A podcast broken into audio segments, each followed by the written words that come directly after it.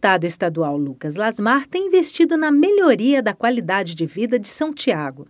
Lucas Lasmar destinou 180 mil reais para os postos de saúde do município.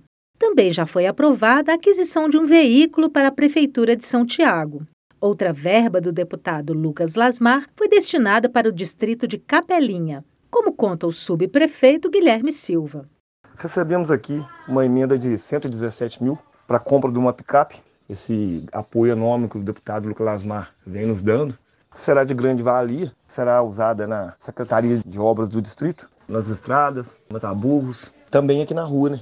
E para conseguir uma solução junto à CEMIG para a maior dor de cabeças dos santiaguenses, as frequentes quedas de energia, Lucas Lasmar trabalhou em parceria com o prefeito Alexandre Vivas, o vice-prefeito Osório, os vereadores William Ticuiteco, Mariana Silva, Marciel e com o líder comunitário Marcelão.